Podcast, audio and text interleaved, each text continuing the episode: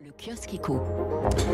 Énergie, la tentation du charbon. La Chine et l'Inde y ont recours au nom de la sécurité énergétique. C'était la une des échos. En Europe aussi, plusieurs pays exploitent à nouveau cette énergie polluante pour réduire leur dépendance au gaz russe. Le journal Les échos revient aussi sur les mesures prises par la Commission européenne pour réduire l'usage des pesticides et des engrais. On en reparle dans un instant après le kiosque dans le journal de l'écho. Et puis dans l'opinion, l'opinion qui euh, choisit un angle politique euh, ce matin pour sa une.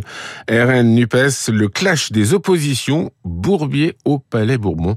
Voilà qui est clair. Le quotidien revient également sur les différents rendez-vous internationaux qui attendent Emmanuel Macron d'ici à mardi prochain. À la une du Figaro Économie Entreprise, euh, les gagnants et les perdants de l'inflation. Certaines d'entre elles parviennent à tirer leur épingle du jeu. Le quotidien attire par ailleurs l'attention de ses lecteurs sur la remontée des prix des abonnements télécom. Et puis, à lire ce matin dans la Croix, l'article qui souligne que l'Observatoire de l'inclusion bancaire réduit euh, ses frais bancaires. C'est plutôt une bonne chose pour les personnes les plus en difficulté. L'Observatoire note aussi